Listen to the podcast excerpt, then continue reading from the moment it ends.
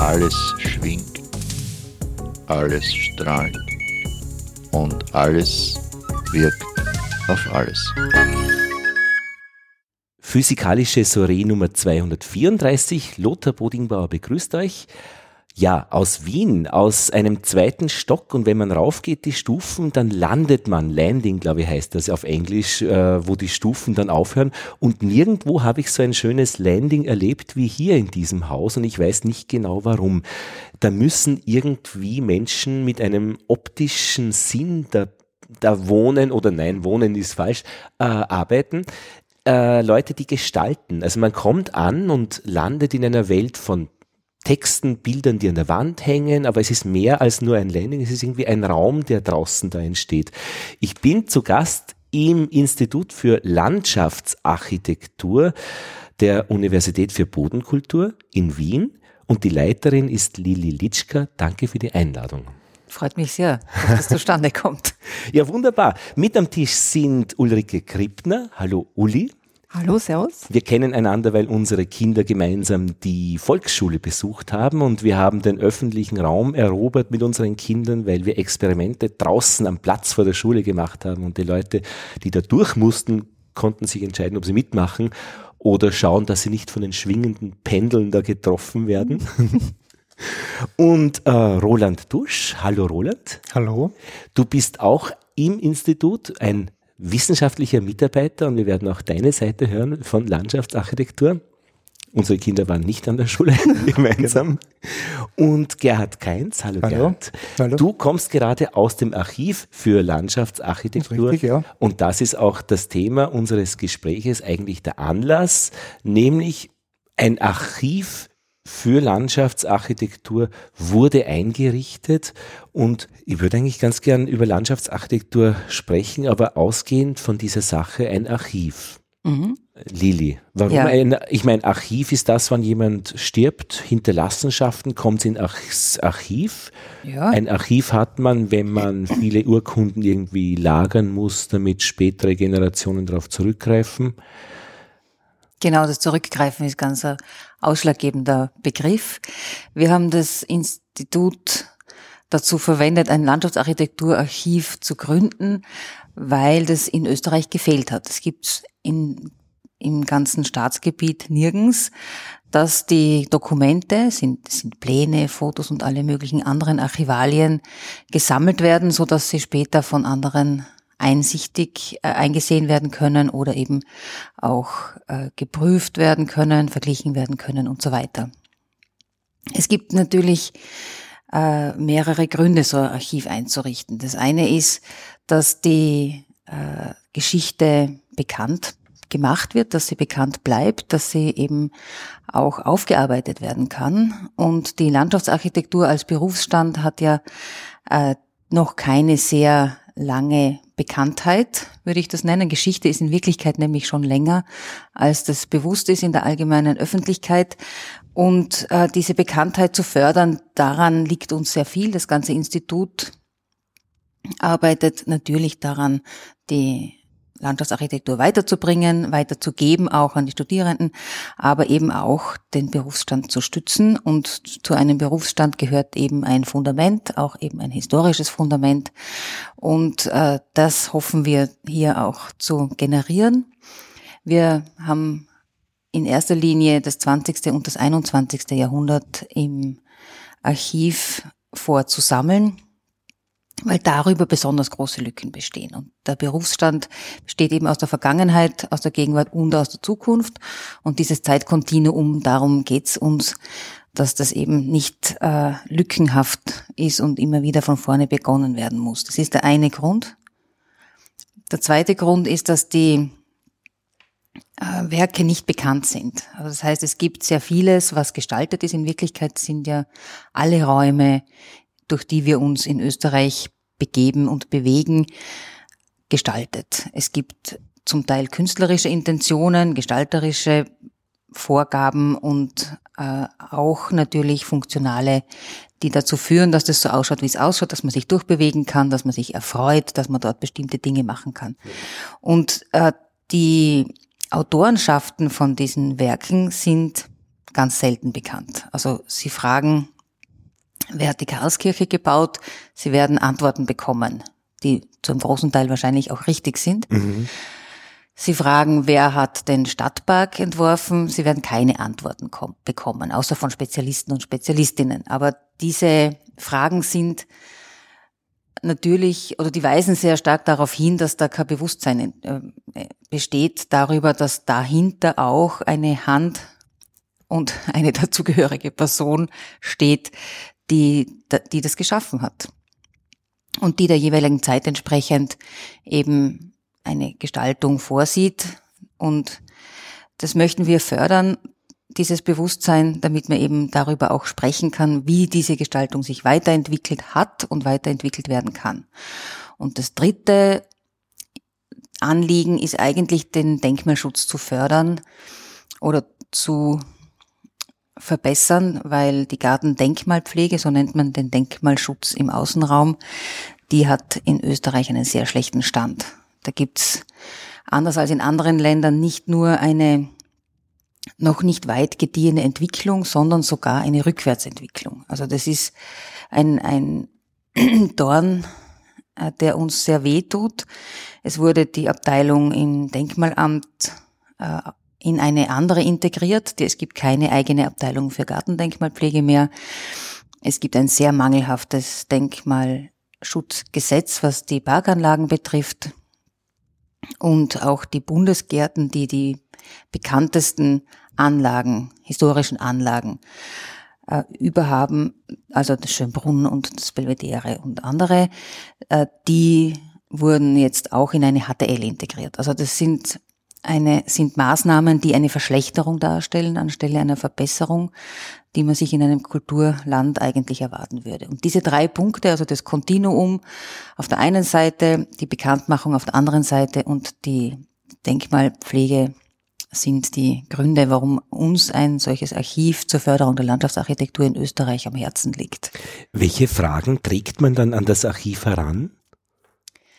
Das sind unterschiedliche Fragen. Es kann sein, dass eine Privatperson einen Garten erbt zum Beispiel oder schon besitzt mhm. und wissen möchte, wie der zustande gekommen ist, ob es jemanden gibt, den man ausfindig machen kann als Autor oder Autorin von dieser Anlage, von der Gestaltung. Das kann sein, dass es aus wissenschaftlichen Gründen Einsicht gibt, die Fragen wie auch wiederum Autorenschaft, äh, Entwicklung des Berufsstandes, Entwicklung von Fragestellungen. Wann ist das erste Mal in der Landschaftsarchitektur zum Beispiel eine Straßenbegleitplanung entstanden? Mhm. Das sind Fragen, die auch in andere Kulturbereiche hineinreichen, äh, andere Fachbereiche, äh, die da natürlich eine Rolle spielen.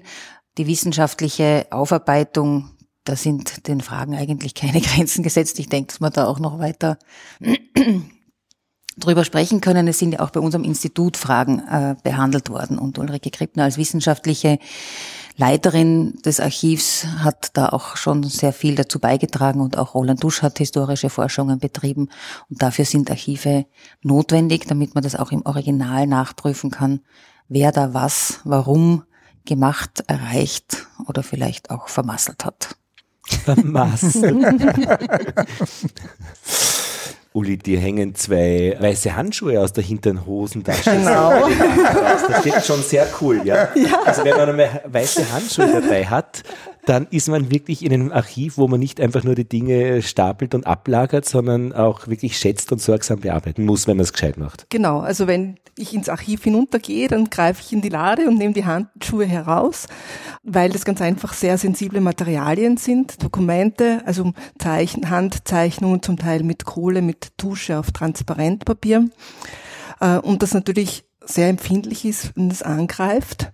Ähm, genau, deshalb sind, gehören die Handschuhe quasi zu meinem ähm, Arbeitsrepertoire, zu meiner Ausstattung dazu. Und ich muss immer wieder äh, so ins Archiv gehen und nachschauen.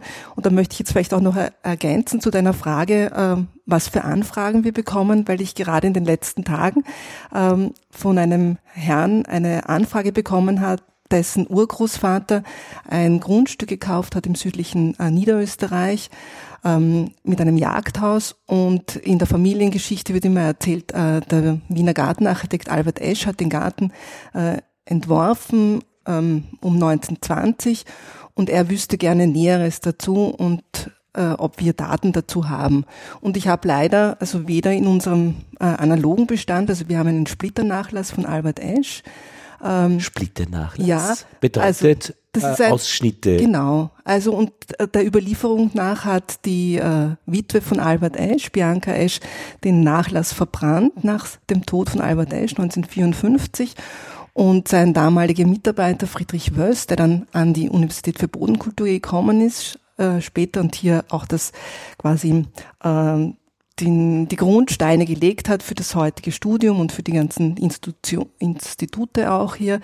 Der hat damals bei Albert Esch gearbeitet als Mitarbeiter und äh, und hat einen Teil der Dokumente mitgenommen und die sind heute hier am Institut. Und, und Albert Esch, äh, da versteht jeder sofort, wer er ja, ist? Ja, also Albert Esch ist eigentlich neben Josef Oskar Blader die Person, die am bekanntesten ist für die Landschaftsarchitektur in Österreich im 20. Jahrhundert. Und das hat vor allem damit zu tun auch, dass Albert Esch ein sehr großes Netzwerk an ähm, ähm, Publizisten hatte an Leuten, die quasi über ihn und über seine Werke geschrieben haben. Er hat selber auch sehr, sehr viele Artikel verfasst. Und so wie bei Esch sind bei vielen, bei fast allen anderen äh, Landschaftsarchitektinnen und Architekten eben die Nachlässe verschollen. Und wir wissen dann vor allem aufgrund der zeitgenössischen Publikationen, Artikeln von den Werken. Deshalb wissen wir relativ viel von Albert Esch, wurde dann auch in den letzten Jahrzehnten viel über ihn geschrieben natürlich, auf Basis dieser historischen Artikel. Und deshalb ist er heute der bekannteste. Auch wenn es neben ihm viele andere Leute auch gegeben hat, die quasi auch die Profession geformt haben, weil es sind ja nicht immer nur die, die dann Jahrzehnte später oder nach ihrem Tod die bekanntesten sind, sondern es ist ja das Gros der Leute eigentlich auch, die den Berufsstand ähm, hm. formt, fördert mhm. auch. Ja.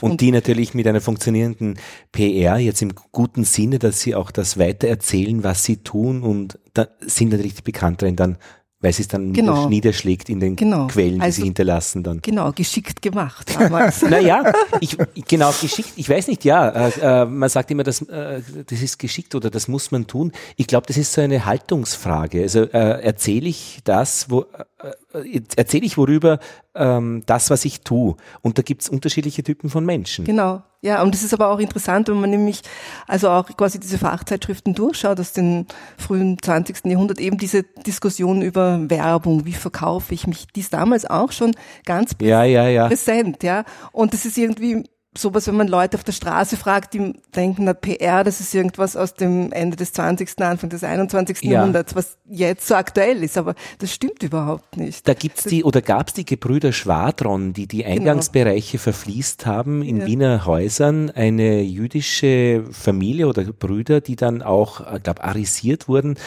und die haben, ähm, also die, die Fabrik, und die haben in immer eine Fliese, wo dann draufsteht Gebrüder Schwadron, ähm, in diese äh, als als Markenzeichen ja. integriert und das war sehr wichtig auch, äh, weil damit weiß man jetzt, dass sie das waren, die das gemacht haben. Genau.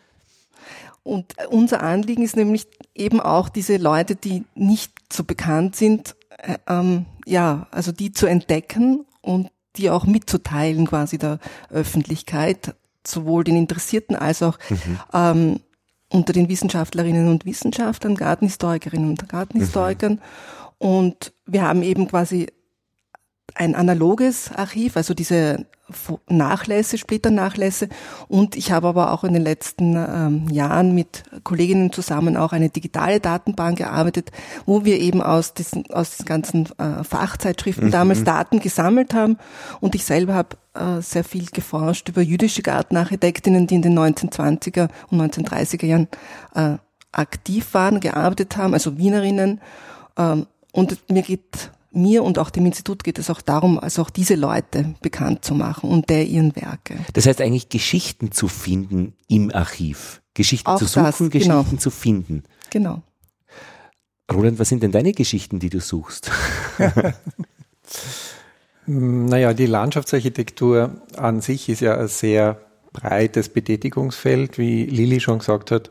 Es geht tatsächlich einfach um den Freiraum, der zwischen den gebauten Grenzen übrig bleibt. Also wenn man an den städtischen Freiraum denkt, dann sind das Straßen, Plätze, Parks, aber genauso Freizeitanlagen. Mhm.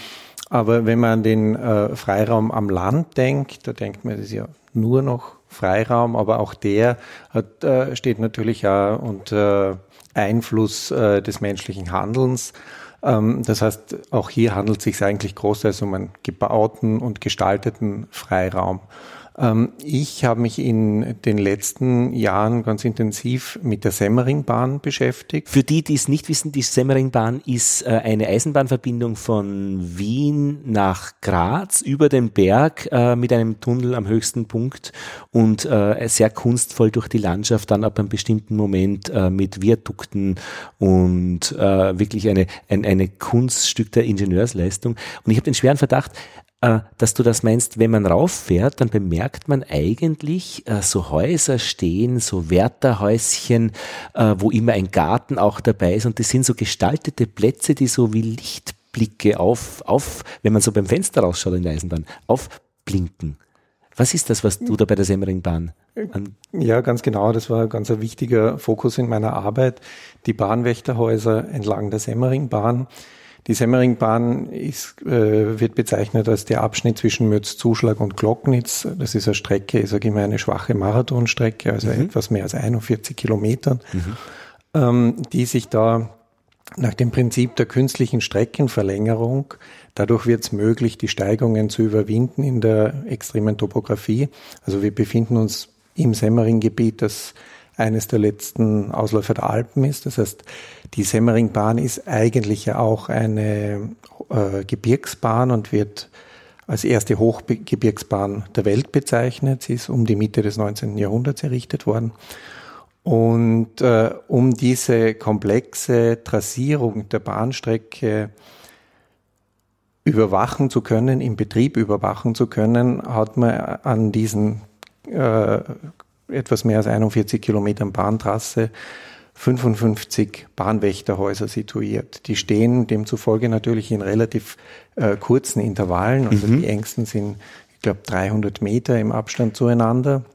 Ist immer davon abhängig, äh, wie die Sichtbeziehung zwischen den Gebäuden äh, möglich ist. Aber man muss sich sehen die zur Überwachung, die Häuser waren zur Überwachung der gesamten Strecke. Das heißt, man konnte aus den Häusern heraus die gesamte Strecke sehen. Ah, ja. Was nicht zwangsläufig impliziert, dass man von Haus zu Haus gesehen hat.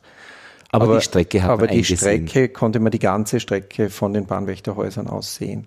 Und es ging in meiner Arbeit darum, einerseits die Gebäude als äh, Bautypen natürlich zu analysieren, in dem Fall konnten wir zwei verschiedene Bautypen ähm, feststellen, die jeweils äh, spezifisch auf die Topografie reagieren konnten. Also ein Bautyp für das ebene Gelände und ein Bautyp für das Gelände äh, in, für das Gebäude in Hanglage. Ähm, und natürlich war es ja immer wichtig, wie die Gebäude im Bezug zur Bahn stehen. Also die Blickbeziehung mhm. auf die Landschaft, auf die Infrastrukturlandschaft, auf die Eisenbahn steht da im Vordergrund. Das heißt, es ging hier nicht darum, ein Gebäude ähm, attraktiv äh, zur Sonne auszurichten mhm. oder ähnliche Dinge, die man vielleicht für ein Familienhaus in Betracht ziehen würde, sondern es ging darum, äh, die Gebäude als Teil dieses gesamten Systems der Eisenbahn zu positionieren und da kommt es schon vor, dass ein Gebäude sechs Fenster hangseitig, nordseitig äh, an der Fassade hat, die äh, quasi nur noch den Blick auf die Eisenbahn fokussieren. Und das kriegt man mit, wenn man in der Eisenbahn fährt, dass diese Häuser nicht zufällig stehen in der Landschaft, sondern dass da eine Beziehung gibt zur Bahn. Ich bin mir sicher, das kriegt man mit. Das kriegt man auf jeden Fall mit. Ich bin ja, eine Zeit lang beruflich, äh, also über mehrere Jahre beruflich nach Graz gependelt und habe eigentlich in dieser äh, Zeit zahlreiche Fahrten über den Semmering erlebt und bin so auf dieses Thema aufmerksam geworden. Das heißt, ja, schon, schon im normalen Drüberfahren kriegt man das mit, ja. Das ist ein, ein, Thema, das präsent ist vor Ort. Hat sich das stark verändert mit der anderen Nutzung, weil da wohnen jetzt wahrscheinlich irgendwelche Leute drin? Ähm, richtig, sie werden für den Betrieb nicht mehr gebraucht. Ähm, die Nutzung hat sich verändert. Sie sind vermietet, sehr oft an Personen, die irgendeinen Bezug zur Eisenbahn haben, aber nicht ausschließlich. Also die ÖBB, die nach wie vor Besitzer der allermeisten dieser Gebäude ist, vermietet sie an jeden, der sie mieten will. Ähm, der Bezug des Gebäudes zur Bahn hat sich natürlich nicht verändert, aber schon die Nutzung im Umfeld ähm, die jetzt bei den äh, Gebäuden, die für Wochenendnutzung äh, verwendet werden, da findet man natürlich einen Grillplatz und da findet man im Sommer irgendwo ein Schwimmbecken und mhm. da findet man quasi äh, einen Garten, der eher Erholungszwecken dient. Oder einen chaotischen Garten, wo lauter Mist ist. Auch das. Drei Autoracks hinterm Haus. Auch das zeugt quasi von privaten Leidenschaften ähm, und Vorlieben. Ähm, historisch gesehen waren diese Gärten aber sehr oft natürlich zur Selbstversorgung mhm. äh, notwendig. Also die, die Bahnwärterziege. Eisenbahnerkuh, genau. ja, die Eisenbahnerkuh. Die Eisenbahnerkuh ist die Ziege. Ja, ja, verstehe. Ähm, die war dort, also es gab äh, Stallungen für Kleintierzucht. Ja, ja. Ähm, genauso Hühner waren ganz präsent, das ist klar. Und natürlich ein Garten für Gemüse und so. Wir sehen das auch zum Beispiel in Oberösterreich im Innviertel an der Bahnstrecke von äh, Wels, äh, also Neumarkt Kalham nach Braunau, die wurde automatisiert und dann sind jetzt diese ganzen Bahnhofsvorstandshäuschen, eigentlich die Bahnhöfe als solches, äh, nicht mehr als Bahnhöfe genutzt, sondern als Wohnhäuser.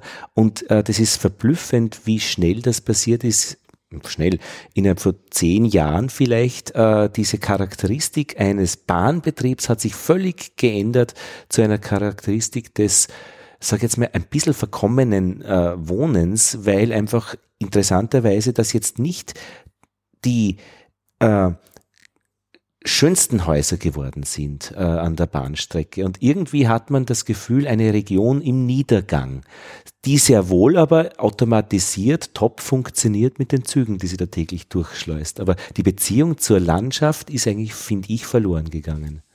Ja, richtig, das sehe ich also. Das ist ein großes Problem ähm, unter anderem am Semmering ähm, durch die Automatisierung, dadurch, dass die gesamte Strecke einfach von einem Punkt zentral signalisiert wird und die ganzen Weichenstellungen und so weiter, ähm, geht dieser unmittelbare Bezug an vielen Orten entlang der Strecke verloren. Und das sieht man natürlich. Also es passiert dann, dass Bahnhöfe, die früher natürlich über die Bahnsteigkante äh, gestalterischen Bezug zum äh, Gleiskörper gehabt haben, mhm aus einer funktionalen Anforderung heraus entwickelt.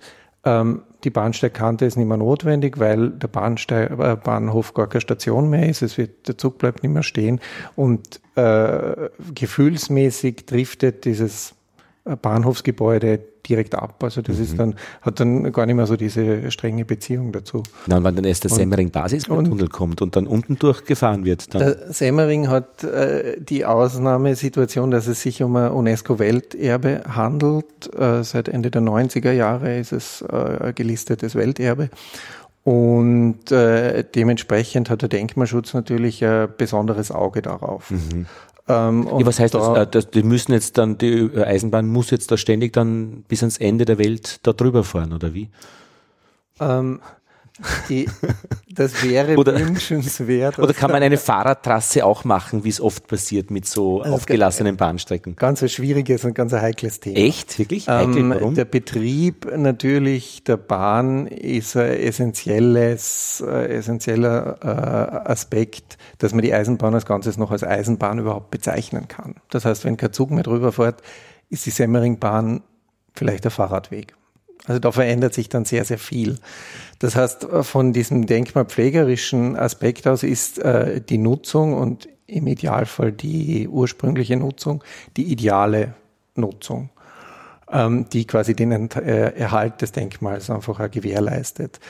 Ähm, in Bezug auf die Semmeringbahn ist es äh, wichtig zu wissen, dass die ÖBB den ähm, Semmering-Basistunnel und die Bahn also und die historische Bahn als ein gemeinsames System sehen. Das heißt, dass der, die historische Strecke nach wie vor ähm, für Ersatzfahrten beziehungsweise für äh, Zeiten, in denen Wartung im äh, Basistunnel stattfindet, äh, in ihr Betriebskonzept mit einbezieht. Mhm. Das heißt, auf die Art und Weise sollte natürlich die Fahrt über die historische Strecke nach wie vor gewährleistet sein. Äh, das Potenzial, das da drinnen liegt, ist, dass es zukünftig vielleicht mehr historische Züge gibt oder mehr touristisches Angebot geben kann. Es stimmt schon, dass die Erhaltung einer zweigleisigen Strecke, und das war Mitte des 19. Jahrhunderts durchaus auch ein Teil äh, Pion des pionierhaften Denkens, dass man das schon von Beginn an zweigleisig gebaut hat, ähm, dass das natürlich aufwendig ist, beinahe doppelt so aufwendig wie eingleisige. Ähm, und es wird schon darüber diskutiert, ob man vielleicht in Zukunft nur noch ein Gleis braucht für Wartungszwecke im Basistunnel. Was unter Umständen eine Chance ist für die ganze, äh, für die ganze Struktur der Wächterhäuser und, und Aufnahmegebäude, weil man zu den Häusern, die sonst teilweise gar nicht ähm, zufahrbar sind mit Autos, könnte man natürlich über eine Trasse, die parallel ähm, geht, also anstatt des einen Gleises, könnte man natürlich einzelne Gebäude leichter erreichen und Erwartungen leichter durchführen. Und im Archiv würden Aber wir jetzt äh, Diskussionen zu diesem Thema auch finden, die eben archiviert werden. Also dass man den Diskurs auch findet. Äh, was es, ist da die? Ja. Es gibt, ähm, wir im Archiv haben äh, keine historischen Materialien zur Semmeringbahn. Die liegen zum allergrößten Teil im Staatsarchiv, mhm. zum kleineren Teil im Archiv des Technischen Museums. Aber wir haben natürlich, äh, oder ich in meiner Arbeit habe natürlich im Staatsarchiv ausführlich ähm, äh, recherchiert und äh, viele Dokumente in Kopien vorliegen und diese Dinge, das sind Korrespondenzen, das sind teilweise Planunterlagen mhm. und so weiter. Die Dinge sind natürlich äh, auch bei uns abgelegt, ja. Darf ich noch was ergänzen? Vielleicht ähm, zur Verteidigung der Wächterhäuser und um doch so einen Punkt anzusprechen. Ich finde, sie sind jetzt eigentlich, also die derzeitige Nutzung ist recht schlecht weggekommen. Und ich glaube, also ich bin keine Fachfrau und ich weiß, wir haben schon viele Gespräche geführt. Und du erzählst immer wieder auch von ganz guten Beispielen, aktuellen eigentlich, äh, wie die Wächterhäuser heute genutzt werden. Und ähm, hm. Das ist, ich denke, das ist ein kritischer Punkt. Gut und schlecht. Können, nein, also ich denke mal, wir können die Automatisierung ja. nicht aufhalten. Und es ist generell ja nicht das, unser Bestreben, ähm, quasi etwas zu bewahren oder etwas zurückzuführen. Und wenn die Semmeringbahn automatisiert ist, dann ist es so. Und es ist ja auch gut vielleicht, dass dann dort jetzt nicht mehr äh, Bahnwächter wohnen. Ja, es hat sich ganz einfach die Zeiten geändert. Äh, und es geht ja darum, also quasi, also, das neu zu nutzen, aber zuerst auch einmal, und das führt mich zum Archiv dann auch zurück, äh, dass man es kritisch anschaut. Was ist ähm, kritisch? Also die Plandokumente äh, oder auch Texte, dass man das sich durchliest, analysiert, schaut, was es waren damals die Intentionen, also die Hintergründe, warum wurde etwas so gemacht, wer hat es gemacht, in welchem größeren Kontext war es, wie waren die gesellschaftspolitischen äh, Verhältnisse Gab's damals. Ausschreibungen für diese genau. Häuschen. Also das ist, betrifft jetzt nämlich eben die Häuschen, die Semmeringbahn, aber auch äh, öffentliche Freiräume, private Freiräume. Also wir wollen ja nicht, dass, also nicht zwangsläufig quasi, dass ein ein Park, äh, ein öffentlicher Park so ja, erhalten ja. wird, wie er 1910, 1920, 1960 äh, entworfen und eingerichtet wurde. Natürlich muss er, also das lebt weiter, aber es, uns geht es darum, dass etwas nicht ganz einfach äh, wegrasiert wird, weil man momentan das anders sieht, sondern man sollte es zuerst einmal eben analysieren, genau anschauen. Dazu braucht es auch diese Unterlagen und dann kann man auch Szenarien entwickeln. Also ich dann gibt es verschiedene Möglichkeiten, wie man mit dem Bestand umgeht. Und ich denke mal, dann ist bei den Wächternhäusern ist es in Ordnung, dann auch wenn es privat genutzt wird, weil es ist besser, wenn das es genutzt wird, als wenn es leer steht. Und bei einem Park muss man auch dann oder bei einem anderen Freiraum Dinge adaptieren, dann hineinfügen. Mhm. Ja, die Zeit spielt ja in der Landschaftsarchitektur generell äh, essentielle Rolle, weil anders als in der Architektur, in der gebauten, äh, im gebauten Objekt ist die Entwicklung eine andere. Wenn das gebaute Objekt fertiggestellt ist, dann ist es sozusagen der Beginn der Alterung und des Verfalls, vielleicht sogar. Mhm. Äh, und bei einem Park, bei einer Parkanlage oder einem Außenraum äh, ist die Fertigstellung. Das heißt, wenn wir als Landschaftsarchitekten und Architektinnen das fertig geplant haben, das durchdetailliert haben, die Herstellung, Bepflanzung, Konstruktion überwacht haben und das der Nutzung übergeben werden kann, also der öffentlichen oder auch der privaten, dann beginnt es erst zu wachsen. Das heißt, dass dann eigentlich die äh, Wirkung erst richtig entstehen muss über Jahre hinweg. Mhm. Durch die Vegetation und mhm. auch die Blühaspekte möglicherweise, die sowohl die ästhetische Wirkung als auch die Raumwirkung ist ganz essentiell. Und ob es Ziegen gibt oder Schafe, weil die unterschiedliche Beispiel, Arten fressen. Das ist, ja, das ist ganz wichtig. Die Pflege ja, spielt ja. eine sehr große Rolle, was man dort dann macht. Äh, ob das eben gemäht wird, ob das äh, beweidet wird. Das ist eine sehr gute Möglichkeit auch, kostengünstig äh, den Rasen oder die Wiese besser gesagt kurz zu halten. Ähm, und das heißt, dass die Zeit für uns ein sehr wichtiges mhm. Entwurfs Element auch darstellt. Und umso wichtiger ist es, die Entwicklung nachvollziehen zu können, um sie in die Zukunft eben weiterführen zu können. Ah, verstehe. Ja, das ist aber völlig schlüssig. Naja. Das freut mich. Na, wenn ich davon ausgehe, und das ist jetzt, das sind jetzt meine Worte, die jetzt ähm, nicht so schön formuliert sind, aber dass die Zeit äh, meine, meine, mein, eben was ist es? Ein, mein Objekt, das Landschaftsobjekt Objekt erst zum Leben bringt, dann brauche ich ein Archiv, weil ein Archiv die Zeit zugänglich macht. Genau. Was ureinfach, eigentlich ein sehr logischer Gedanke. Ja. Gerd, was machst du im Archiv? Ja, ich sortiere, ich finde, ich putze. ja. Du weißt, wo was ist? Ich hoffe. ähm, na, wir, wir arbeiten einmal die Nachlässe auf und sortieren die Pläne nach Datum, nach Größe. Aber beim Sortieren ist man immer hinten an. Man kann nämlich nicht nach Datum und Größe gleichzeitig sortieren. Na, sind wir hinten nach, genau. Man muss sich immer auf eines entscheiden und das andere bleibt Erstens über. einmal das und zweitens einmal ist es natürlich ein Nachlass, wie ich jetzt bekommen habe, ähm, nicht durchsortiert. Was ist durchsortieren? Was machst du da? Ähm, zum Beispiel, wenn jetzt ein, ein Garten geplant wird, dann gibt es 30 verschiedene Pläne. Vom Beginn, von der Begutachtung bis zum Ende. Sortieren nach der Möglichkeit, was sich ja der Planer gedacht hat. Wie hat er das einmal aufgenommen? Was hat er verändert? Bis zum Schluss halt. Also es ist eine zeitliche eine Sortierung. Eine zeitige Sortierung, ah, genau. Ja.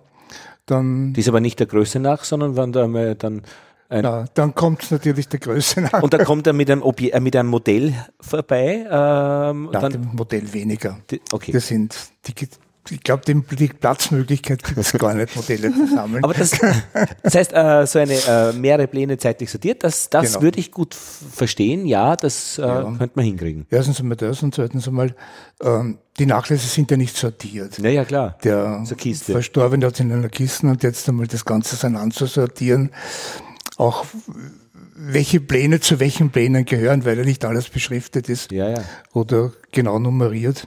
Aber da kannst du ja mit einem Nachlass, äh, sag jetzt mal, ein halbes Leben verbringen, wenn man es äh, unendlich genau macht. Nehmen es einmal so an, könnte man, wenn der Nachlass groß genug ist. Das, es ist, ist aber dann immer ein, ein Kompromiss. Wann hört man auf? Oder ist es schon immer klar und eindeutig, jetzt habe ich es sortiert? Okay.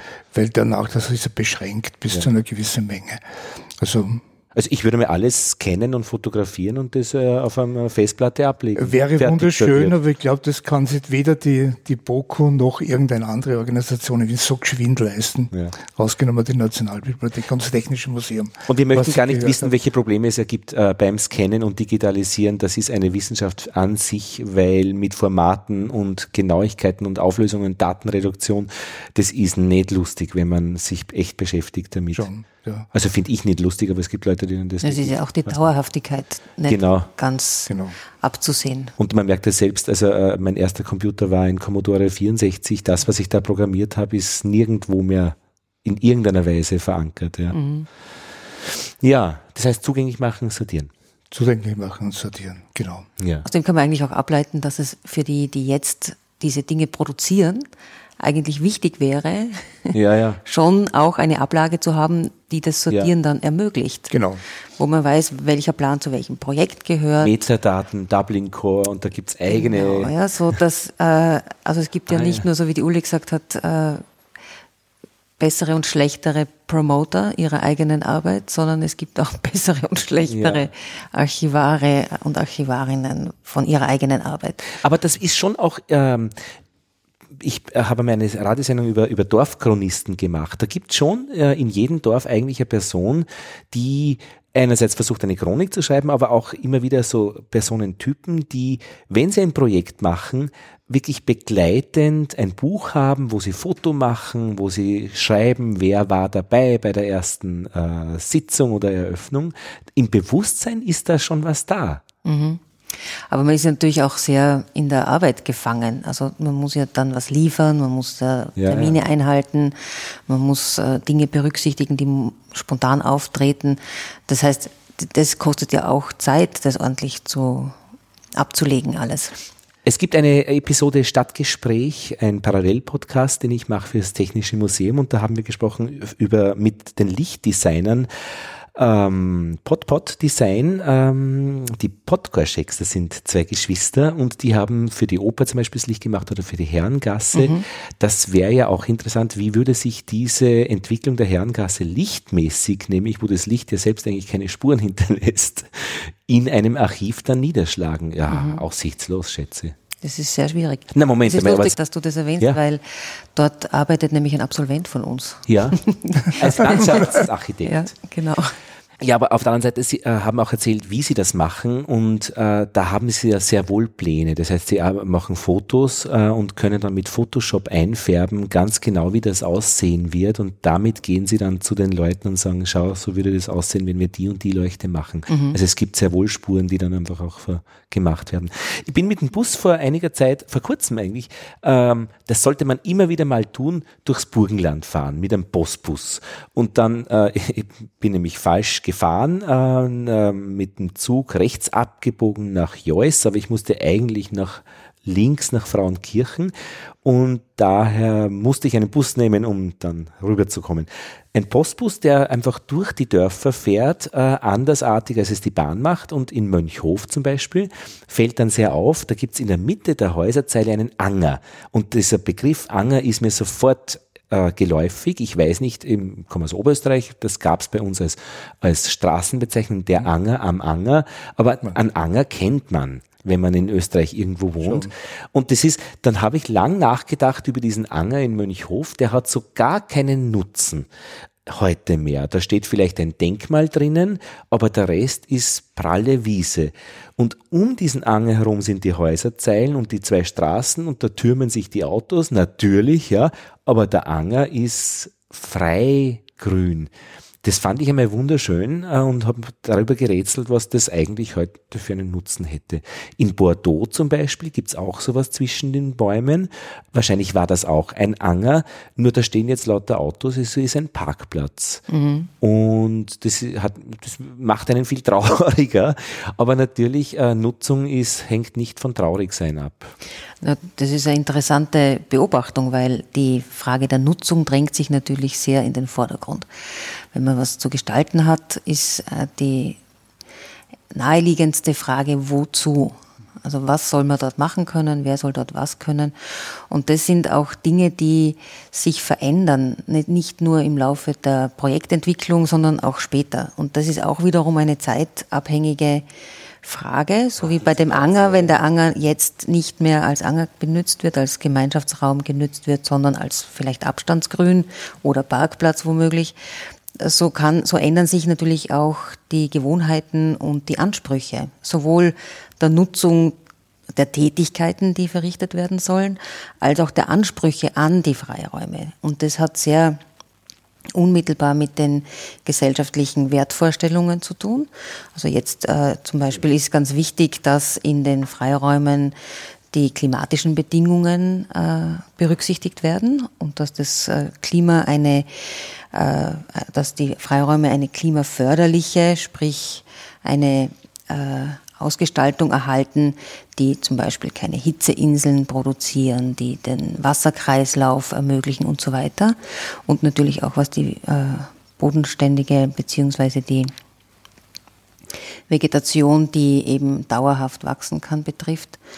Äh, das war vor 15 Jahren nicht so präsent, wie es jetzt ist. Das war vor 30 Jahren präsenter, als es jetzt ist. Ja. Und äh, so ändert sich das auch in einer Wellenbewegung.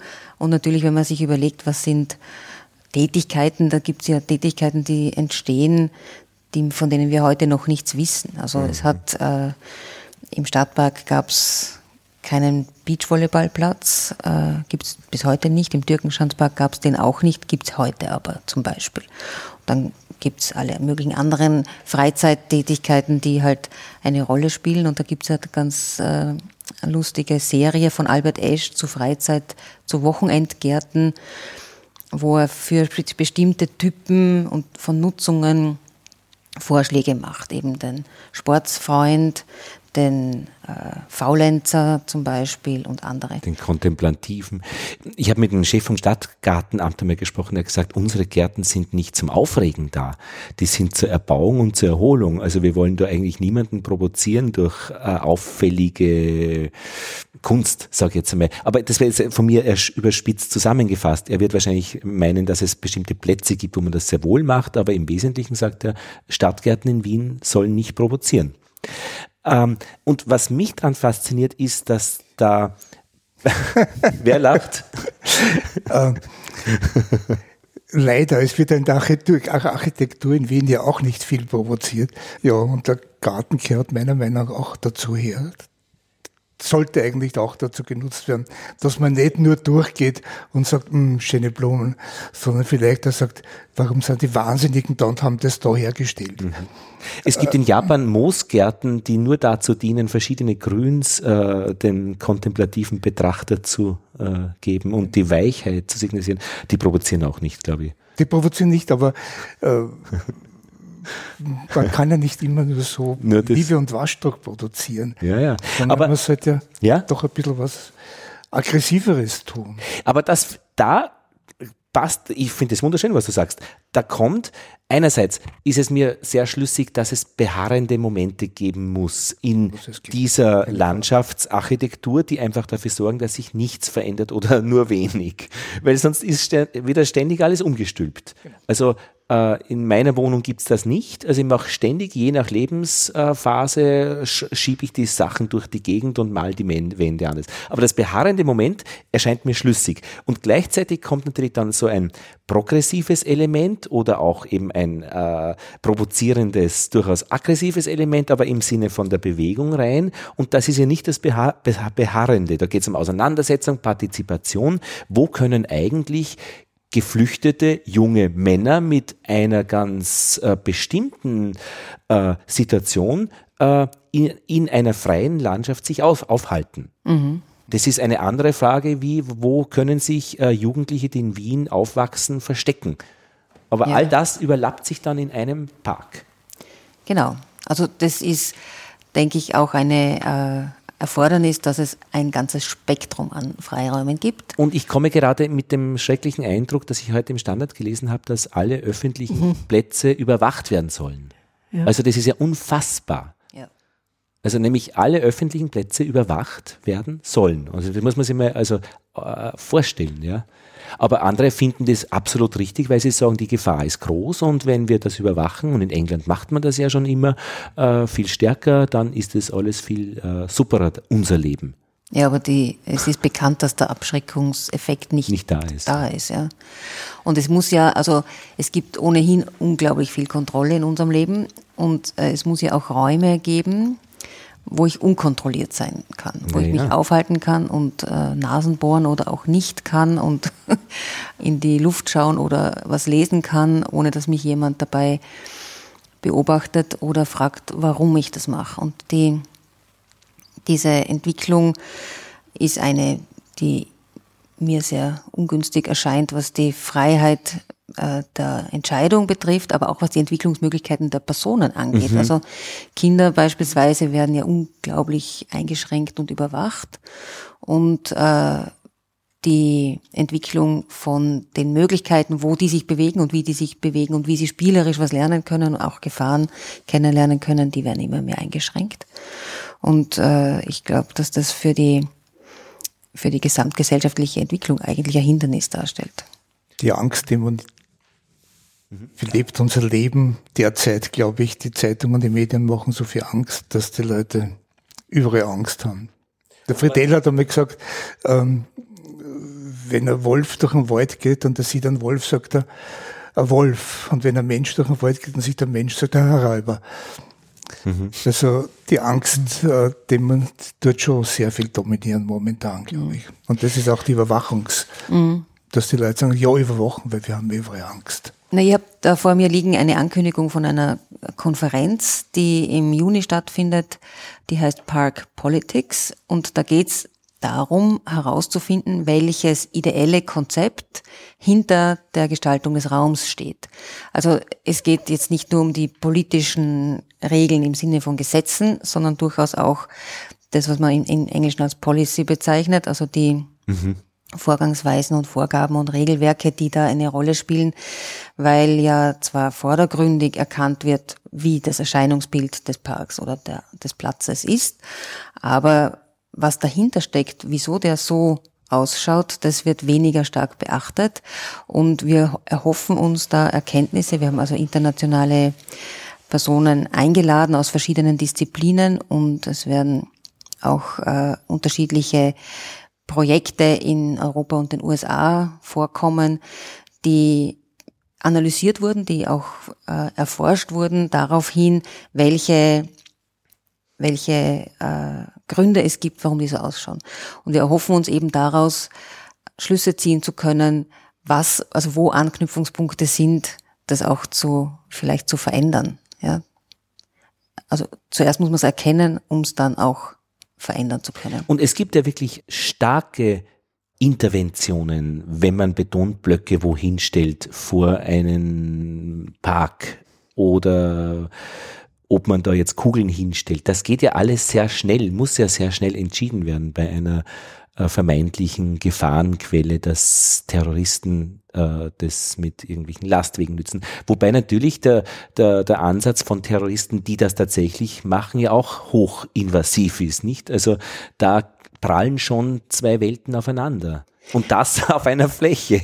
Ja, ich, ich denke, ja. diese, gut, die Politik der Verunsicherung hat natürlich Gründe. Da gibt es, habe ich jetzt gerade in einem äh, Buch über die sichere Stadt äh, mhm. von Elisabeth Blum ein Zitat von Jean-Jacques Rousseau gefunden. Das mhm. ist also im 18. Ja. Jahrhundert, dass diese äh, Regeln, äh, also die, dass die Verunsicherung einfach ein strategisches Element ist um von bestimmte, mhm, also mhm. sie nennt, also Rousseau nennt das die Usurpatoren, bedienen sich dieses Elements, um die Tyrannei sozusagen einzuführen. Das ist jetzt vielleicht etwas stark äh, ausgedrückt, wenn man es direkt übertragen würde, aber natürlich ist die Verunsicherung ein, ein bereitet den Boden auf, dass man dann Regeln umsetzen mhm. kann. Aber es ist ein interessanter Mechanismus, dass man da über die Verunsicherung praktisch in die Menschen hineinkommt und einen Veränderungswunsch herstellen kann.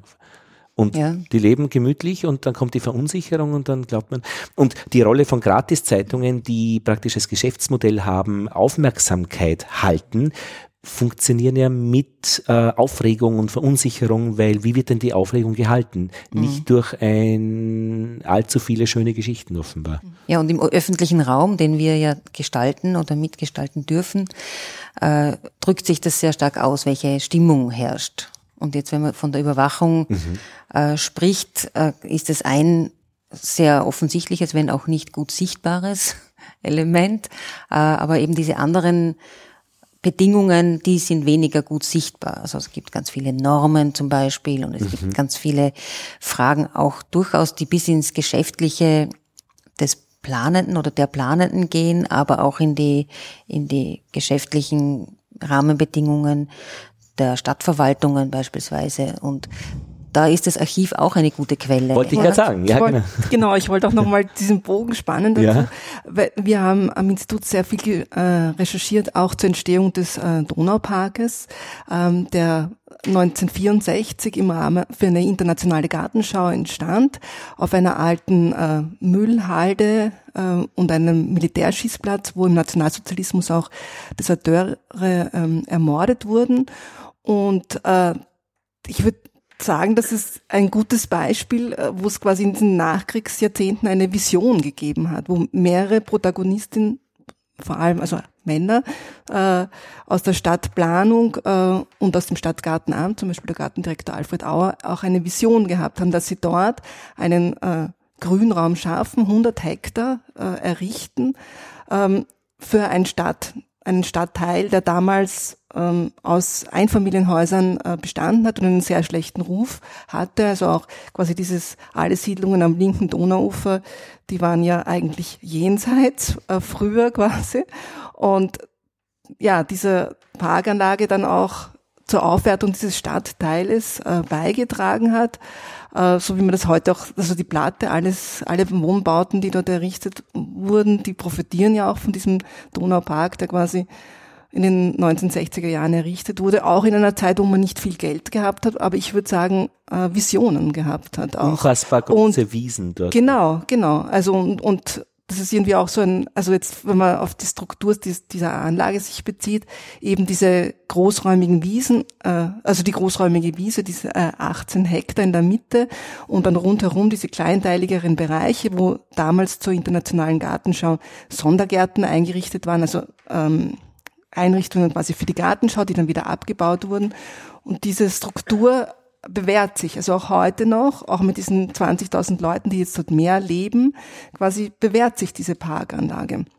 Und der Donaupark ist ja gemeinsam mit der WIG 74, also dem Kurpark Oberla, äh, der auch ähm, 80 Hektar äh, hatte, sind das die größten Parkanlagen, die im 20. Jahrhundert errichtet wurden und auch im 21. Jahrhundert, weil heute in den Stadterweiterungsgebieten werden Parkanlagen von 15 bis 20, 30 Hektar errichtet, also ein Bruchteil von dem, was damals errichtet wurde. Also 15 ist schon sehr groß, also Ja, eigentlich drei bis sieben. Ja, Hektar. genau. Also es ist Also- diese Visionen, das ist wäre jetzt genau das Gegenteil.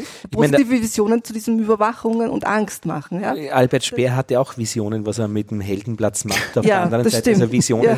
sind natürlich auch immer wirklich äh, vielfältig Genau, ja. äh, Hast machbar. du recht. Ja gut, aber die Vision damals, äh, das hat der Bürgermeister Jonas auch in einer Broschüre, in, in einem Vorwort der Broschüre geschrieben, das sind eindeutig Visionen für die Menschen und für die freie äh, Ja, ja. Erholung und für den Ausgleich zur Arbeit und für eine äh, unbeschwert, für ein unbeschwertes, gesundes Leben. Also da gibt's Ausdrücke, das nennt man dann auch das soziale Grün, die Broschüre heißt so, äh, dass, dass die Zielsetzung die ist, dass die Freiheit der Personen, die Gesundheit der Personen und eben äh, die langfristige Sicherung eines Raumes für diese Dinge äh, wichtig sind. Und da wäre es interessant, was ist der Hintergrund einer Vision äh, der Nationalsozialisten? Ja, also das hat ja ein anderes äh, Menschenbild.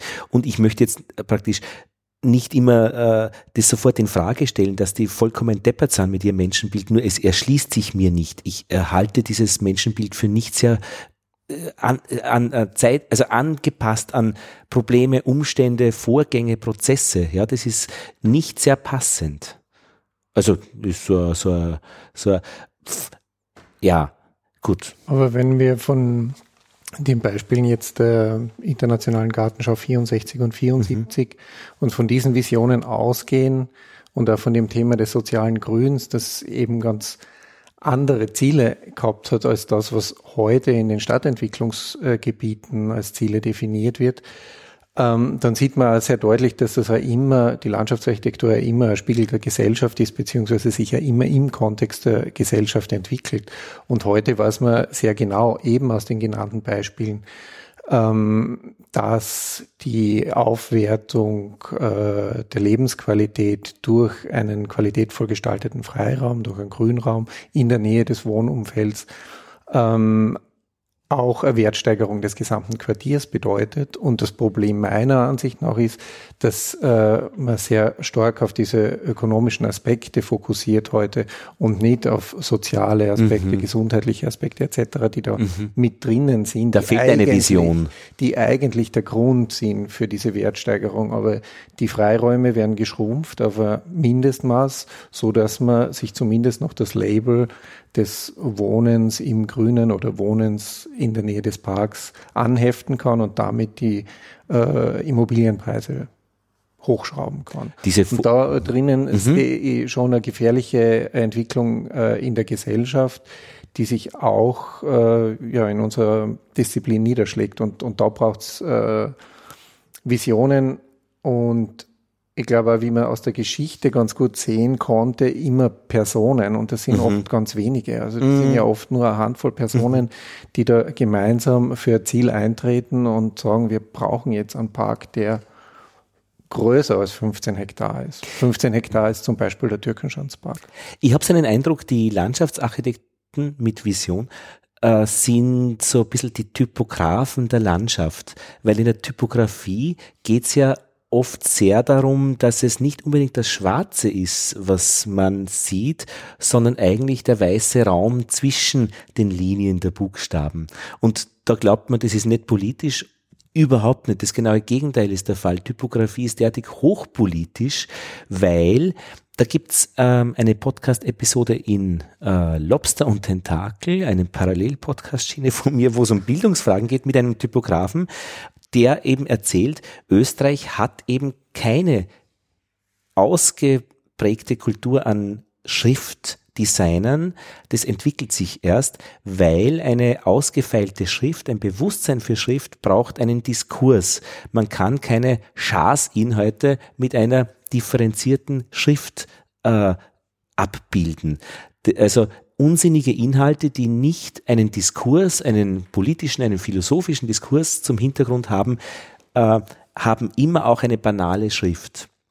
Und er sagt, Österreich hat halt einfach keine Tradition von Diskurs und äh, Philosophen. In Frankreich, wo es darum geht, Aufklärung und die Enzyklopädie, die haben sich gleichzeitig auch einen Schriftsatz dazu erfunden, der einfach diese Vielschichtigkeit und dieses Menschenbild transportiert. Mhm. Und das haben wir wieder bei den Nationalsozialisten, die halt einfach äh, äh, natürlich auch nichts Gescheites zusammengebracht haben äh, in dieser Welt der, des Differenzierten, der Auseinandersetzung, des Prozesses. Ja, der, Im Nationalsozialismus sind die landschaftsarchitektonischen äh, Projekte nur einer, ein, einem einzigen Ziel untergeordnet gewesen, natürlich. Das war?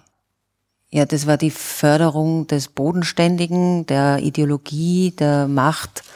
Da gab es keine, keine Einrichtungen, die sich überlegt haben, äh, was für wen vielleicht mhm. anders sein sollte oder wie andere äh, anders äh, andere Bedürfnisse abgedeckt werden sollen, sondern das war natürlich ganz stark äh, eingeschränkt. Und gleichzeitig waren das ja keine dummen Leute, das heißt, es kann keine Intelligenzfrage sein, sondern eher mehr vielleicht ist ein bisschen ein Schluss von mir, Wunsch nach einfachen Antworten versus Wunsch nach äh, einer dynamischen Auseinandersetzung mit seiner Ich würde das als ein, eindeutig als Machtfrage bezeichnen. Macht. Macht. Also wer kann, also, mhm. wer bestimmt, was die äh, Landschaftsarchitektur macht. Das hat, äh, es gab ja auch äh, persönliche Kontinuitäten, die konnten also vorher während und nach dem Nationalsozialismus mhm. arbeiten. Also das heißt, sie haben halt in dieser Zeit bestimmte Arten von Projekten bearbeitet, auf eine bestimmte Art und Weise bearbeitet, aber die, äh, die, sie konnten nicht selber bestimmen, was gemacht wird. Das ist ja auch jetzt so, dass man von Auftraggebern abhängig ist. Es mhm. ist nicht ein, ein, eine freie Kunst, mhm. die auch von irgendwas leben muss übrigens. Na schon, Förderungen zum Beispiel, die man äh, genau. einstellt oder äh, ja, aber, ausschüttet. Aber es gibt ja da Auftraggeber und Auftraggeberinnen und auch wenn die, die Stadterweiterungserweiterung äh, angesprochen wird, da bleibt dann vom Geld wenig übrig für den Freiraum und die Bestimmungen sind sehr sehr weitgehend, was dort eingerichtet werden muss. Also was, was vorkommen soll und auch wie es vorkommen soll. Also wie viel Spielplatz man braucht, wie viel, äh, also wo die Feuerwehr hinfahren können muss. Dann ist ganz viel unterbaut mit Tiefgaragen, wo man dann wieder Schwierigkeiten hat, mhm. äh, wirklich dauerhaft äh, funktionierende Vegetation, zumindest Großbäume unterzubringen und so weiter.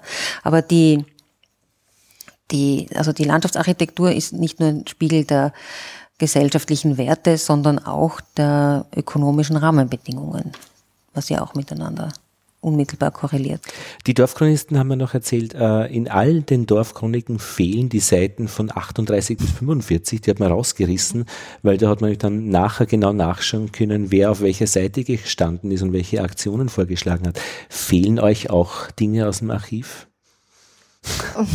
Von denen ihr wisst, dass sie fehlen, nicht? Weil du am Anfang von der äh, Lili von der von der von der Lücke auch gesprochen hast. Mhm, ne? ja. mhm. Fehlt nein, nein, euch was? Also es ist doch, es ist in den Nachlässen fehlt das auch und es fehlt auch in den äh, Werklisten natürlich, die dann nach 45 die Leute selbst äh, angefertigt haben was sie getan haben. Das ist dann, dann ist dann oft ganz einfach auch ähm, äh, Wehrpflicht steht dann so da, wobei man dann ganz genau weiß, dass die dann natürlich nicht als Soldaten gearbeitet haben, sondern bei irgendwelchen Heeresbauämtern dann äh, zum Beispiel mit der Tarnung ähm, von militärischen Einrichtungen äh, beschäftigt waren.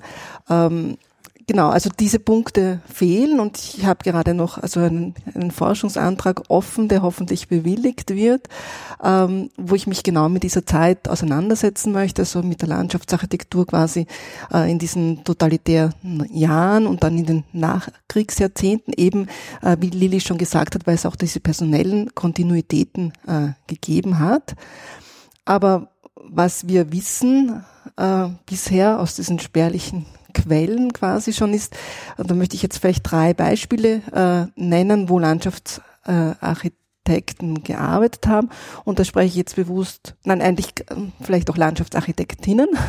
Äh, aber eigentlich sind es meines Wissens bisher vor allem Männer und das hängt eben auch damit zusammen, wie ich zuerst schon gesagt habe, dass es äh, Gartenarchitektinnen gegeben hat in den 1920er und 30er Jahren und die waren alle Jüdinnen und äh, konnten dann 1938, 39 Gott sei Dank fliehen, also wurden quasi gezwungen, ihren Beruf aufzugeben, waren bedroht und, äh, und sind dann auch, also quasi, ähm, ja, also fehlen dann in diesen, im National, während des Nationalsozialismus die Frauen, aber auch dann danach quasi als, äh, ähm, ja, als Vorbilder auch für die Generation und es fehlt ihr Input ganz, ganz essentiell. Ähm, genau, aber jetzt nochmal zurückzukommen auf die Tätigkeit der Landschaftsarchitektur im Nationalsozialismus. Also wir wissen, ähm, dass Landschaftsarchitekten gearbeitet haben äh, im Siedlungsbau auch, also gerade wie es 1938 quasi dann Groß-Wien, äh, im Zug von Groß-Wien die äh, Gemeinden, die äh, Stadtrand eingemeindet wurden, dass dort auch viele Siedlungen geschaffen wurde. Da ging es dann auch quasi drum, dort die Freiräume zu schaffen und die für einen bestimmten Menschentyp und, und Gesellschaftstyp, also auch quasi zu einem dörflichen Charakter, das dort äh, ja, ein germanischer Typ auch quasi ist. War das eine, Reis, eine Reißbrettgeschichte? Äh, Nein, Man hat den schon, geplant also, oder also praktisch diesen Typ geplant, wie er sein soll, oder hat es wirklich aus abgelesen von den Menschen, die dann dort auch wirklich wohnen? Nein, nein, das ist natürlich eine ideologische Planung, ja. Also, also losgelöst von irgendwelchen Bedürfnissen, die die Leute selber geäußert haben. Mhm. Aber es sind quasi solche Dinge auch entstanden. Also mhm. ähm, Gieß, ähm, ähm, in Wiener Neudorf zum Beispiel sind Siedlungen entstanden, äh, wo wir auch wissen, dass Landschaftsarchitekten mitgearbeitet haben. Dann ein äh, anderer Punkt sind diese Tarnungen, äh, von denen ich schon gesprochen habe, wo sie mitgearbeitet haben. Und dann natürlich ein wesentlicher Punkt ist auch der Autobahnbau, wo es auch wieder um diese Macht ging, quasi zu zeigen, eine Landschaft äh, eine Straße durch die Landschaft zu legen, sich die Landschaft zu erobern ähm, und das hat quasi in, in Deutschland, äh, weil es dort schon früher eingesetzt hat, äh, stärkere Spuren hinterlassen auch. Also diese, äh, da wurden eben die Autobahnen gebaut, schon in den äh, 30er Jahren. Äh, und wenn man heute mit, äh, und dann auch quasi immer nach dem äh, ähm, Landschaftstyp dort auch bepflanzt, dann gestaltet. Also, und wenn man heute mit Leuten spricht, die kennen, die Deutschen kennen dann oft diese ganzen Autobahnen mit ihren Begriffen, die, ah, irgend sowas, ich weiß ich nicht. Und dann wissen sie genau, und dann fährt man dann durch die deutsche Heide dort. Also das sind noch diese quasi diese Symbollandschaften, die damals errichtet wurden. Und äh, in Österreich hat das dann quasi der Autobahnbau durch den äh, Kriegseinsatz 1939 ist, hat eine äh, Priorität zurückgestuft worden, aber es hat die Pläne gegeben und das ist dann auch das, was dann quasi in den äh, 50er Jahren und 60er Jahren dann von den zum Teil von den gleichen Leuten, die auch im Nationalsozialismus als Landschaftsanwälte eben mit dem Autobahn, mit der Autobahnplanung beschäftigt waren, dann auch realisiert wurde. Also quasi auch da wieder diese Macht, äh, der Ausdruck von Macht. Ja. Witzig ist, wir haben uns jetzt auch in einem Forschungsprojekt mit dem Straßen, mit der Straßengestaltung beschäftigt. Und da gibt's auch äh, im äh, Nationalsozialismus wurde die das Automobil priorisiert mhm. in der Stadt. Da gab es die Volksmotorisierung, im Zuge derer die Fußgänger rechtlich auch zurückgestuft wurden. Das heißt, man war selbst als Fußgängerin dafür verantwortlich, nicht in das Auto zu rennen und nicht umgekehrt, so wie das ja dann wieder, Gott sei Dank, doch zumindest rechtlich geändert wurde. Ein Kind darf heute nicht mehr überfahren werden. Ja, wir, wir schauen immer, wie sich das mit den autonomen Fahrzeugen ändern wird, weil wir dann einfach über die Straße gehen, wann immer wir Lust haben. Die dürfen uns alle nicht überfahren. Genau. Ich freue mich. Das ist gut, darauf. oder? Ja. Also jetzt stehe ich bei der Prinz Straße und warte zehn Minuten, bis mir Platz frei ist. Na, arge Geschichten. Ja, aber Ah. interessant ist dann schon, es gibt natürlich in jeder Zeit ideologische Vorgaben. Natürlich. Manchmal sind sie haarsträubend und manchmal sind sie aber auch sehr positiv. Also es gibt natürlich dann auch äh, durchaus Auseinandersetzungen in der Zivilgesellschaft, die dazu führen, dass bestimmte Dinge sich ändern, dass auch Prozesse sich ändern, dass Beteiligung zum Beispiel äh, eine Rolle spielt äh, oder dass auch äh, Inhalte einfließen. Ja, das ist, also da gibt, kann man auch sowohl historisch nachvollziehen, welche solchen Auseinandersetzungen es gegeben hat, als auch jetzt aktuell natürlich nachvollziehen. Und eine Nicht-Ideologie ist ja auch wieder eine Ideologie. Also 68er wird die sicher wieder gefährlichste. anders. Die gefährlichste. ja, warum? Weil sie nicht ausgesprochen wird. Ich halte denn die Zeiten jetzt für eine solche, dass ganz viele Dinge äh, nicht deklariert passieren, weil sie eben ideologiefrei sind. Sie sind also, dienen nur einer Funktion, dass irgendetwas funktional verbessert wird. Und äh, die dahinterstehende Ideologie wird nicht preisgegeben. Und das ist, das macht es natürlich auch viel, viel schwieriger, äh, die zu analysieren oder auch zu entkräften. Ja, also die, die, äh, das ist auch ein Grund, warum wir diese Tagung veranstalten im Juni. Äh, die werden wir verlinken in den Shownotes, weil sie, ich glaube, recht wesentlich ist im Moment, auch diese Fragen wirklich, nämlich international zu bearbeiten, nicht Nee. nur ö äh, österreichisch. Ich wollte zudem noch sagen, das ist lustig, dass du vorher den Grafiker angesprochen hast, weil wir haben für diese Tagung einen Grafiker eingeladen, der sich mit der Frage beschäftigt, wie die Grafik im öffentlichen Raum auch mitbestimmend ist für das, wie der Raum funktioniert, wie er erscheint. Es gibt ja also offensichtliche Grafikdinge äh, wie Hinweisschilder oder. Beschriftungstafeln und so weiter. Aber natürlich sind auch Farbgebungen und alle diese äh, Fragen sehr, sehr prägend für das, wie man sich auch dort fühlt oder wie das, wie die Gesamtwirkung ist. Und das sind, der hat sich, also das ist der Rudi Bauer, der sich mit dem sehr lange schon beschäftigt und einen Beitrag zugesagt hat. Noch anknüpfend an das, die Nicht-Ideologie, äh, wenn man sagt zum Beispiel, Partizipation ist möglich bei einem Projekt, bei einem Haus, bei äh, je eine Firma macht ein neues Gebäude und ihr könnt alle mitreden. Partizipation schließt aber all die aus, die zum Beispiel eben keine Zeit haben, weil sie sich um ihre alleinerziehend, also weil sie alleinerziehend sind und um ihre Kinder kümmern müssen am Abend, dann können die nicht hingehen zur Partizipationsveranstaltung, wenn die jetzt so aufgesetzt wäre. Und dann sagt man noch zusätzlich, ja, aber ihr hattet ja Gelegenheit mitzureden. Ist es ja genau nicht. Und ich kenne ein Projekt, wo man dann wirklich auf die Kindergärten im Haus vergisst, weil eben die Leute gar nicht dabei waren, die sowas fordern hätten können. Und das heißt, aber im Endeffekt, dass man, wenn man es gescheit macht, natürlich äh, auch Stimmen sucht und nicht nur sagt, ihr könnt's mitmachen. Ja, man kann ja auch über Stellvertreter arbeiten. Also die, es könnte auch repräsentative Ja. äh, Gruppen geben, die durch eine Person vertreten sind Ja. in so einem Prozess. Das- Aber das be- bedarf eines sehr großen Aufwandes, das wirklich gut Profis, zu konzipieren. die das auch wissen, ja. Und da muss man wirkliche Profis Ja. einsetzen. Und wir haben jetzt gerade einen, einen Artikel verfasst zur, in, äh, ein, ein Buchkapitel zu Landsca- Landscape Democracy wird das Mhm. Buch heißen und haben über den Donaupark geschrieben und eine Frage, mit der wir diesen, dieses Kapitel beenden, ist, äh, ob sich nach all den Jahren diese schon oder nicht vorhandene Beteiligung überhaupt niederschlagt. Also nach, das ist jetzt ein junger Park im, in der Gartengeschichte gesehen. Äh, der ist also vor kurzem 50 Jahre alt geworden. Aber wenn man sich äh, den Central Park anschaut, der natürlich viel älter ist, oder es gibt ja noch viel ältere Anlagen, die inzwischen öffentlich nutzbar sind, da spielen eigentlich andere Kategorien eine viel wesentlichere Rolle. Die Größe zum Beispiel auch.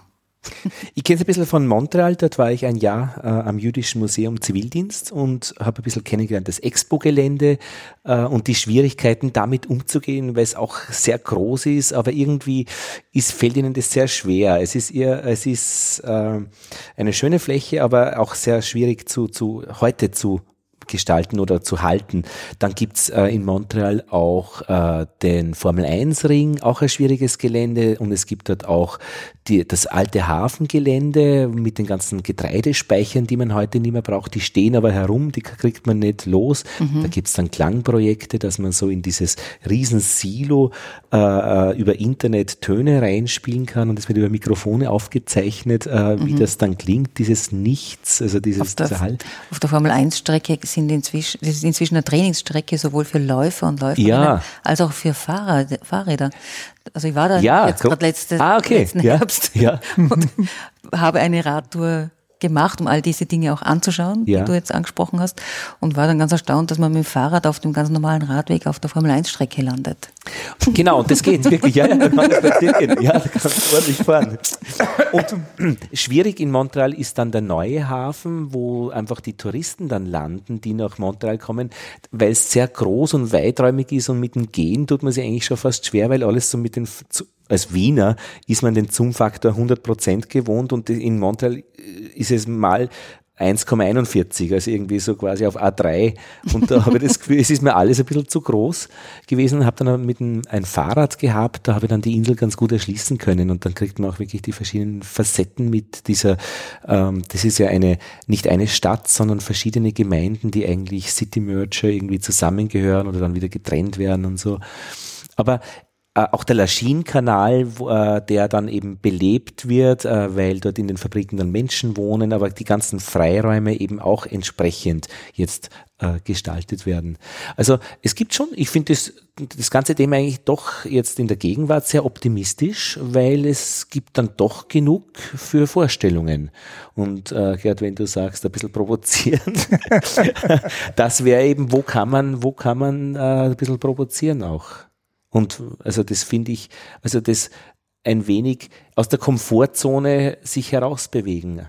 Ich weiß nicht, ob der, ob der Mut fehlt von, der, von den Planenden oder der Mut fehlt von den Ausführenden.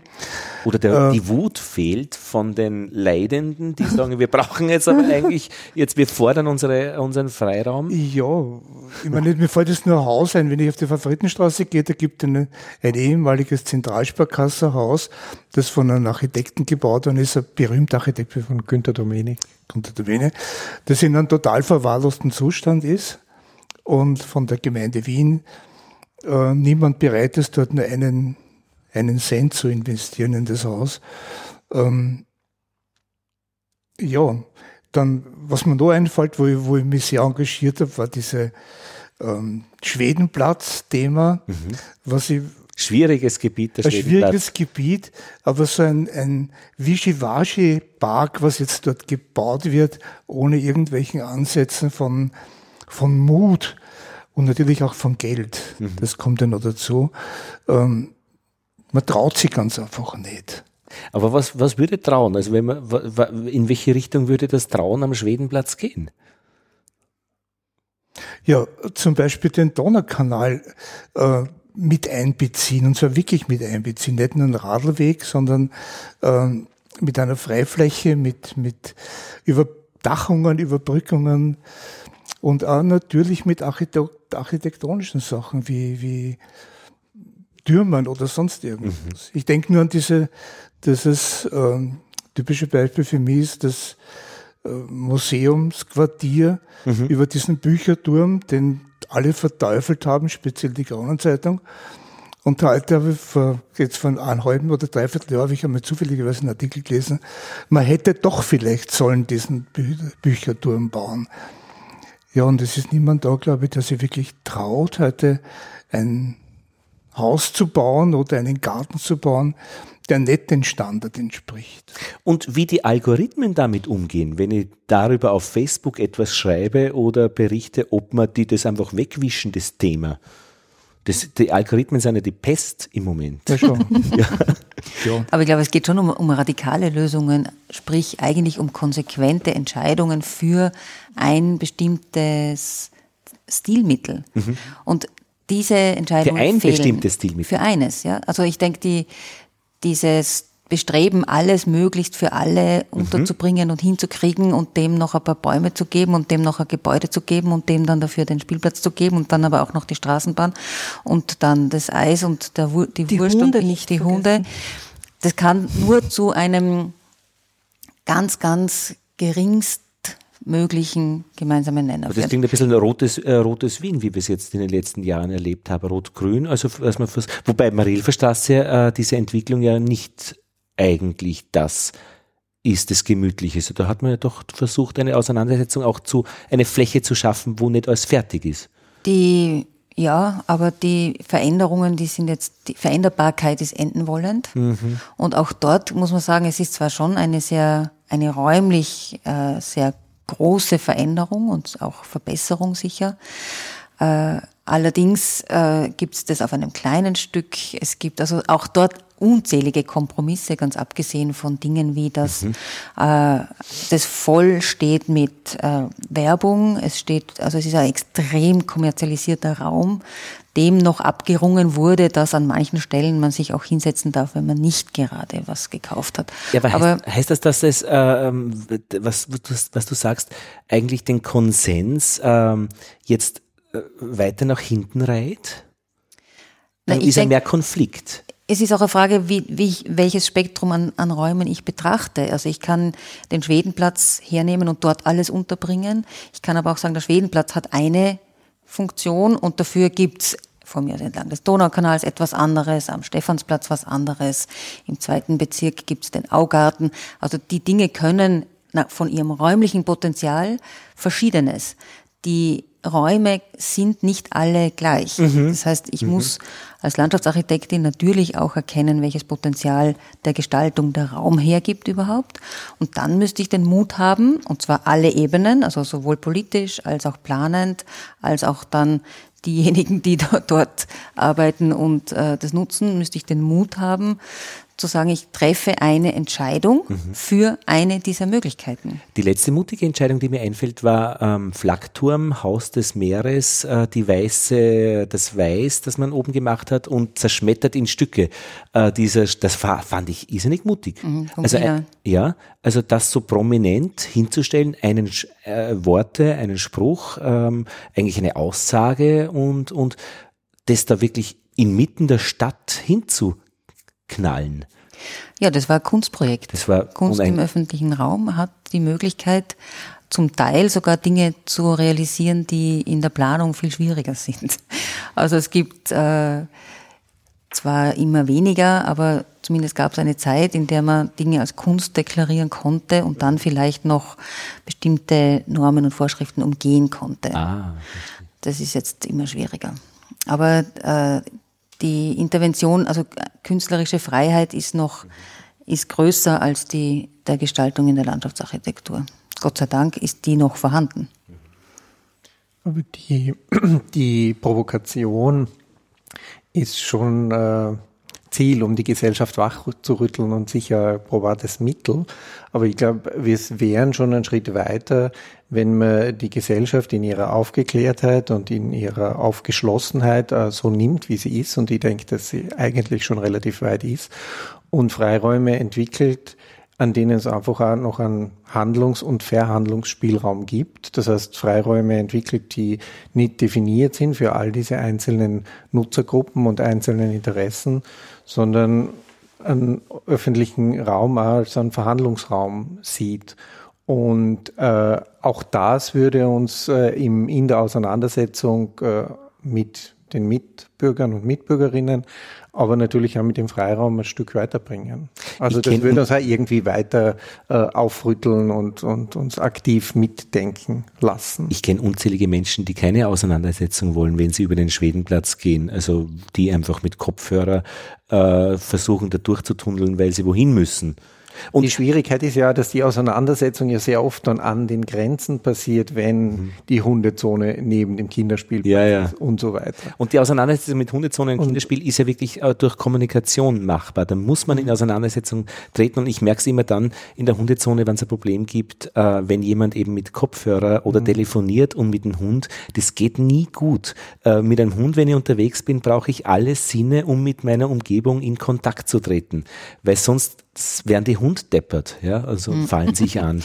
Aber in dieser Auseinandersetzung ist es sicher hilfreich, auch über den Tellerrand und über die ja, genau. Grenzen, äh, ob es jetzt die Stadtgrenze oder ja. die Staatsgrenze ist, hinauszuschauen und sich auch internationale Beispiele anzuschauen. Und wie Politik gemacht werden kann, nämlich wo es um Policy dann geht. Was genau. gibt es für einen guten Beispiel, damit sowas entstehen kann? genau, und ich äh, denke, da gibt es schon radikale Lösungen, von denen man sich was abschaut, mhm. wobei radikal ja nicht, nicht bedeutet, dass es das, das schreiendste, riesigste, ja, wildeste Objekt sein muss, das dort vorkommt, aber dass ich halt radikal kann sein.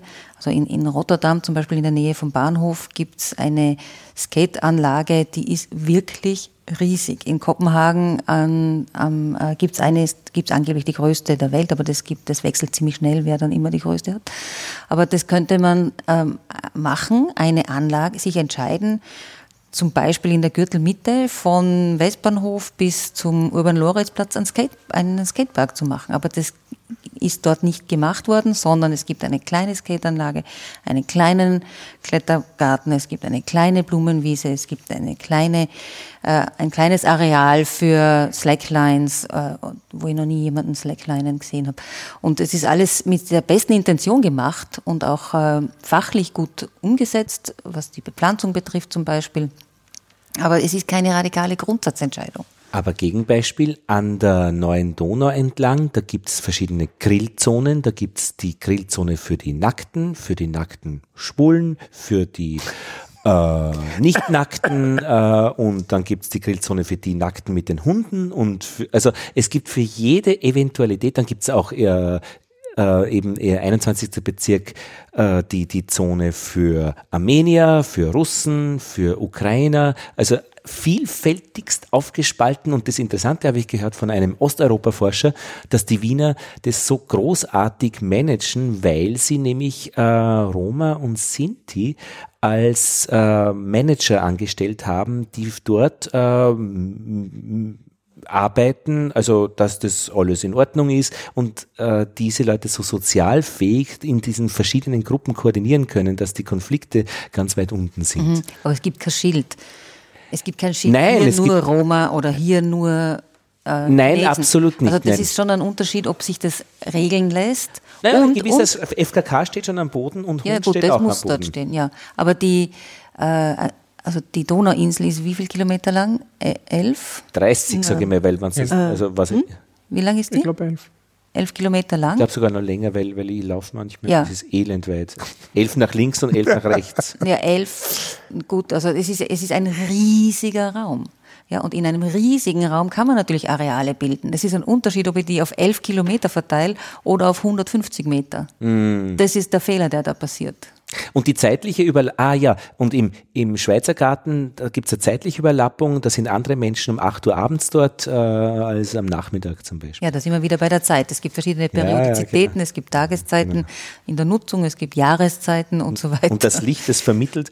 Und jetzt erlebe ich gerade im Schwarzenbergpark äh, am Belvedere gibt es einen Bereich, der ist abgetrennt, äh, mit Schlüsseln nur erreichbar für Anrainer und wir haben dort Bienen. Und jetzt gibt es dort ein Projekt, das ähm, ein Gasthaus Haus wieder aktiviert werden soll, aber äh, eben Stichwort ähm, Denkmal und Garten. Wurscht, kann man machen, Haus rein, ähm, und wird jetzt ein sehr großes Restaurant für, für Gäste, die ähm, als Touristen kommen und die Anrainerproteste sind dementsprechend hoch. Mhm. Und als erste wurden gleich mal die Bienen verlegt, damit die möglichst weit weg vom Gastgarten sind. äh, was sie aber nicht wissen, das weiß ich als Imker dort, dass die Gelsen ab fünf kommen. Das heißt, ein Gastgarten wird dort äh, enden wollend lustig sein. Aber die Touristen werden es halt nicht merken. Aber Nutzung der Gärten, nicht? Also man braucht einen Schlüssel und das hängt von der Allmacht des äh, der, Schwarz, äh, der, der, der, der Schwarzenbergischen ähm, Gutsverwaltung ab, wer den Schlüssel kriegt, welche Anrainer in den Genuss kommen. Da gibt's äh, Hunderechte verschiedener Kategorien. Ich darf meinen Hund als Imker im Körper in diese Imk in die, zu den Bienen bringen, darf aber nicht mit ihm durch den Garten gehen. Der Schweizer Botschafter offenbar hat Hunderecht Kategorie 1, der darf den sogar so mitnehmen. Der Gärtner hat immer einen Hund dabei, sonst ist striktes Hundeverbot und diese Rechte sind alle nicht festgeschrieben. Es in Wien ist es eine, eine, eine äh, wer darf was, welche Familie hat die Tradition, den Schlüssel zu bekommen und, und also objektiv und transparent ist da genau nichts. Mhm. Und dann äh, gibt es noch die Definition der Rechte und der Regeln über die Einrichtung. Also das kann, hat ja auch eine Aussage, was dort erwartet wird, was nicht erwartet wird. Also ja. eine Bank ist was anderes als eine Pritsche, eine, ein Sessel ist was anderes als eine Bank und ich glaube, das muss man nicht ausführen, was damit zusammenhängt. Und Verträge am Bahnhof, die dann ge, ge, äh, gekündigt werden, wenn man auf so einer Bank dann so Metalldinger hingibt, dass man darauf nicht mehr schlafen kann. Verträge, dass man immer auf einer Bank eigentlich schlafen kann, weil wenn man einmal schlafen muss, wo kann man denn schlafen? Auf einer mhm. Bank, ja. Ja, ich glaube, wir haben eine wilde Schleife mal gedreht äh, über dieses Thema. Wir haben Archiv äh, verbunden mit seinen Lücken, mit der Provokation, mit äh, der Gestaltung der Landschaft, mit dem Anger und mit dem Nationalsozialismus, äh, der Semmeringbahn, äh, der Park-Politics-Konferenz, die am 7. Juni bis 9. Juni in Wien stattfindet. Das Programm gibt es schon online und auch zugänglich ist für interessierte Menschen, die nicht wissenschaftlich an der Ja, ja, selbstverständlich. Arbeiten. Mhm. Das steht alles genau auf der Homepage. Ja. Und jetzt würde ich fragen, seid ihr soweit einmal glücklich mit diesem Gespräch oder würdet ihr etwas hinzufügen, um äh, das Glück noch größer zu machen? Na, ich bedanke mich, dass das zustande gekommen ja. ist. Wie bereits am Anfang Danke. Äh, erwähnt, freut mich das sehr. Und ja. äh, ich hoffe, dass es auch den Vorstellungen entsprochen hat. Ich denke, dass die dass viele Anknüpfungspunkte dabei sind. Davon können wir jedenfalls ausgehen. Für mich war die Landschaftsarchitektur nicht viel mehr als ein Wort, bevor ich hierher gekommen bin. Also Landschaftsarchitektur ist irgendwie logisch, da gestaltet jemand etwas außerhalb des Hauses. Aber wenn man, wenn es dann schon losgeht, was ist ein Freiraum, was ist da gemeint, dann ist das für mich alles völlig neu. Also so gesehen bin ich euch sehr dankbar, dass ihr ein Licht geworfen habt dorthin, wo ihr arbeitet, wo ihr Expertinnen und Experten seid. Und, und wo du dich täglich bewegst? ja, Freiraum? offenbar. Natürlich, ich mache das ja, genau. Auch wenn du mit dem Bus durchfährst. Ja, ja. Es gibt kein Gebäude, das nicht über den Freiraum erschlossen wird. Ja, auch interessant. Und es gibt keinen Freiraum, der über Gebäuden, na, kann man nicht so sagen. Weil selbst, selbst wenn man in die Tiefgarage fährt und von dort ins Haus, ist man vorher über den Freiraum in die Tiefgarage gefahren. Ja, das ist schon verblüffend, dass man nämlich zum Beispiel jetzt nach äh, Sao Paulo kommt, ohne einmal äh, freien Himmel über den Kopf zu haben. Wenn man jetzt in die Tiefgarage runterfährt, ins Auto steigt, zum Flughafen fährt, äh, über die Gangway in das Flugzeug steigt und in Sao Paulo dann irgendwo auf einer Hacienda rauskommt, kein einziges Mal unter freiem Himmel. Das, auch das ist möglich. Arge Sachen. ich bedanke mich und ich bedanke mich äh, ganz konkret bei, ja, wir machen es jetzt genau umgekehrt, die Runde, bei Gerhard Keinz, bei Roland Tusch, Ulrike Krippner und Lili Litschka. Danke euch allen für dieses schöne Gespräch. Danke. Danke. Und ich bedanke mich bei allen, die zugehört haben. Lothar Bodingbauer verabschiedet sich mit einem Blick aus dem Fenster. Ich sehe eine Frau, rot gekleidet, mit einem Hund im Park. Und dorthin werde ich jetzt auch wieder rausgehen.